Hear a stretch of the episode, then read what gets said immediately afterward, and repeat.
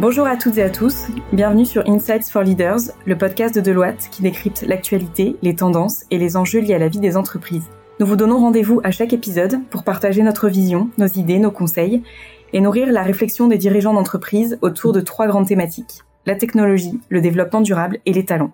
Aujourd'hui, nous poursuivons notre série de cinq épisodes sur les dispositifs de gestion de risque des tiers, et pour ce troisième épisode, nous accueillons Sarah Gimonet, senior manager chez Deloitte Risk Advisory, qui va nous parler de la maturité des dispositifs EERM.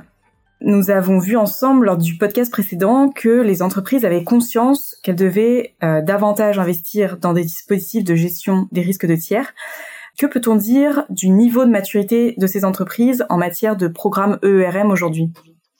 Alors en effet, malgré une volonté croissante d'investir le terrain de la gestion des risques de tiers, les organisations se considèrent encore aujourd'hui peu matures en matière de dispositifs ERM. Alors, il faut savoir que Deloitte a élaboré un modèle de maturité des dispositifs de gestion des risques de tiers sur une échelle de cinq niveaux, donc euh, initial, défini, géré, intégré, optimisé. Donc, je vous passe la définition exacte de l'ensemble des cinq niveaux que l'on peut retrouver dans notre étude euh, plus détaillée.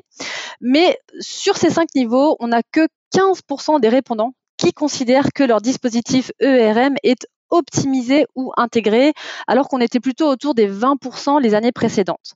Alors comment est-ce qu'on peut interpréter ça? Alors le niveau de maturité, il n'a pas globalement reculé, mais en fait l'augmentation des contraintes réglementaires et une vraie prise de conscience peut expliquer que les entreprises en fait se jugent plus sévèrement que les années précédentes en matière de gestion des risques de tiers. Euh, on le voit, hein, l'augmentation des activités réglementaires en lien avec les tiers a vraiment mis sous pression les organisations et ça sur tous les secteurs d'activité et dans l'ensemble des pays. Donc, pour donner quelques chiffres, voilà, une grande partie des répondants à notre enquête, 46%, se disent voilà à un niveau géré, c'est plutôt un niveau intermédiaire en termes de maturité, 11% à un niveau initial et 28% à un niveau défini. Donc, on le voit, hein, la majeure partie des organisations savent qu'elles doivent vraiment améliorer, renforcer leur dispositif euh, TPRM. Alors, il y a des vrais sujets, des vrais enjeux et des questionnements qui se posent là-dessus et c'est pour ça que ça peut aussi être un, frein à leur montée en maturité. Euh, et il faut savoir que près de la moitié des répondants à notre enquête ont déjà mis plus de budget à la gestion des risques de tiers et justement la pression réglementaire, on en a parlé précédemment, notamment dans le contexte français, euh, a vraiment joué un rôle là-dessus. Très bien. Alors, quels, quels sont les facteurs qui, selon toi, peuvent freiner euh, la montée en, en, maturité des dispositifs EEM Alors voilà, justement, il y a plusieurs facteurs clés. Euh, bon, déjà dans les entreprises, les investissements sont assez fragmentés. Euh, donc ça, c'est un, un, premier sujet. Euh, ensuite, c'est la difficulté à aborder le sujet, qui peut paraître comme ça de manière très complexe et un peu une grosse montagne. Et donc, aborder ce sujet-là de manière un peu globale et centralisée, ça, c'est une vraie difficulté. Donc, c'est une première appréhension par rapport au sujet de la gestion des risques de tiers qui sont vraiment multiples. On a des bases de données tiers qui sont très conséquentes. Et donc, ça, ça peut poser un vrai problème. donc là, en lien, il y a des vraies problématiques de gestion des données, euh, notamment dans les différents ERP euh, qui existent au sein de l'organisation et aussi de cette centralisation euh, des données. Et puis aussi, il faut savoir que la montée en maturité en gestion des risques de tiers est également freinée puisque beaucoup d'organisations ne vont pas prendre en compte toutes les typologies de tiers dans leur programme, en fait. Donc, certes, on peut penser aux, fournisseurs de premier rang, par exemple, qui sont les plus évidents, les clients, mais il y a aussi tout un tas de tiers comme des licenciés, des partenaires de joint venture, des distributeurs, des franchises, euh, même des sociétés groupes, des filiales et des affiliés qui font partie, en fait, de cet écosystème de tiers qu'il faut arriver à prendre en compte. Et, là, c'est un vrai enjeu pour les organisations. D'accord. Et est-ce que parmi ces, parmi ces typologies de tiers, est-ce qu'on compte aussi les sous-traitants? Alors oui, tout à fait. Les sous-traitants, c'est un vrai sujet, c'est un vrai défi parce que là, c'est on parle même de quatrième, voire de cinquième partie tierce. Donc c'est ceux qui sont ensuite derrière les, euh, les on va dire les, tiers de premier rang. Euh, et, et, ça, c'est une vraie problématique pour les organisations. Seuls 20% des répondants disent qu'ils peuvent surveiller vraiment de manière effective leurs sous-traitants. Et euh, tous, tous hein, on va dire tous les sous-traitants, ou même ceux qui sont considérés comme critiques. Donc il y a une pré-identification de sous-traitants critiques, euh, mais pareil, il y a des vrais sujets, des enjeux de comment je peux les mettre sous contrôle, sous surveillance. Donc quelques chiffres clés aussi. 29% nous disent qu'ils se reposent ben, sur leur tiers pour gérer les sous-traitants, alors que pour autant, ils en ont la responsabilité hein. en tant qu'organisation. Il y a toute la chaîne en fait euh, de valeur, d'approvisionnement, de, fournisseurs, de sous-traitants qui est sous la responsabilité du fait des contraintes réglementaires par les organisations. Parmi les répondants aussi, 23% nous disent qu'ils ne surveillent pas du tout les sous-traitants, alors même via leur tiers, donc aucune visibilité là-dessus. 15% euh, identifient et revoient les sous-traitants alors de manière euh, ad hoc. 13% euh, les revoient, mais alors c'est au moment de l'initiation d'un nouveau contrat. Donc voilà, si on a un nouveau processus en place, on va y penser, se dire bon, je, vais mettre en place un, dispositif qui va me permettre de, les revoir. 12% nous disent uniquement surveiller des sous-traitants critiques. Et puis enfin, uniquement 8% des organisations vont régulièrement identifier, surveiller tous leurs sous-traitants. Donc on voit que le chiffre est vraiment euh, très pauvre. D'accord. Alors tu parles de gérer les tiers, euh, mais tous les tiers n'ont pas la même taille, n'ont pas la même importance pour les organisations. Donc comment on gère euh, ces tiers de manière adaptée? Alors en effet, euh, là aussi c'est un vrai sujet et c'est pour ça que le sujet peut aussi un peu faire peur et, euh, génère aussi euh, des contraintes en termes de montée en maturité.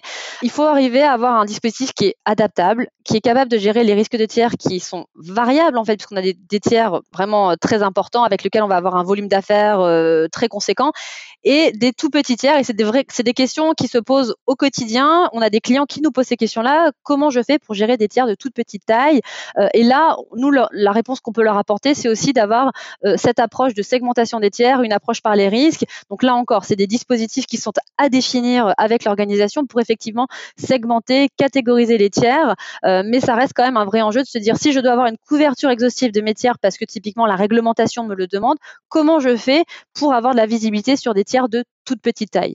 Et typiquement, voilà, on a 59% des répondants qui disent nos procédures de gestion des risques de tiers ne sont pas assez flexibles, euh, n'intègrent pas cette composante et nous permettent pas d'évaluer de manière adéquate et proportionnée en fait les tiers de petite taille. On ne va pas adopter un même processus pour un tiers de très grande taille versus un tiers de petite taille. Et donc quelques exemples de tiers de petite taille, ça peut être des startups, des traders indépendants ou encore des travailleurs contingents. Travailleurs contingents, voilà. D'accord. Alors dernière question, Sarah, euh, euh, pour pour conclure, euh, quelles sont d'après toi les principales zones d'amélioration des dispositifs ERM Alors là aussi, plusieurs sujets. On a mis en évidence trois points qui nous paraissent en fait très importants. Dans un premier temps, c'est d'obtenir de l'information en temps réel, des indicateurs de risque euh, sur les critères qui seront définis par l'organisation et du reporting. Et ça, c'est 68% des répondants qui nous le disent. Euh, c'est une vraie problématique euh, et ça, c'est une vraie zone d'amélioration. C'est comment j'obtiens l'information, comment j'arrive à avoir du reporting sur mes tiers et de la visibilité. En lien avec ça, on a tout l'aspect outils et technologies TPRM. Donc ça, c'est 63% des répondants euh, qui, qui, nous le disent. Et d'ailleurs, ça fait lien avec le podcast suivant, hein, qui, pour le, autour duquel on parlera des, différents outils et, éditeurs de la place en matière de gestion des risques de tiers. Il faut savoir que de plus en plus d'organisations s'outillent. Leur objectif, c'est vraiment d'avoir une seule source fiable d'information. Et, et ça, c'est un enjeu clé pour avoir une vraiment une information fiable, centralisée par rapport aux tiers. Et ça, c'est une vraie composante clé de la transformation des dispositifs de gestion des risques de tiers, on va dire sur les deux à, à trois années à venir. Et enfin, un troisième sujet qui est très important, mais qui est lié à ce que nous venons de dire, c'est vraiment cette gouvernance euh, et cette vision, on va dire, plus holistique en fait du leadership. Donc ça, c'est 61% des répondants qui nous le disent. Euh, au regard de la gestion des risques de tiers, c'est voilà donner plus cette visibilité au top management qui va avoir vraiment un rôle en tant qu'organe de gouvernance dans la gestion des risques de tiers. Eh bien parfait, merci beaucoup Sarah pour euh, ces nouveaux éclairages sur les dispositifs EERM. Et merci à tous d'avoir suivi ce nouvel épisode d'Insights for Leaders. À très bientôt.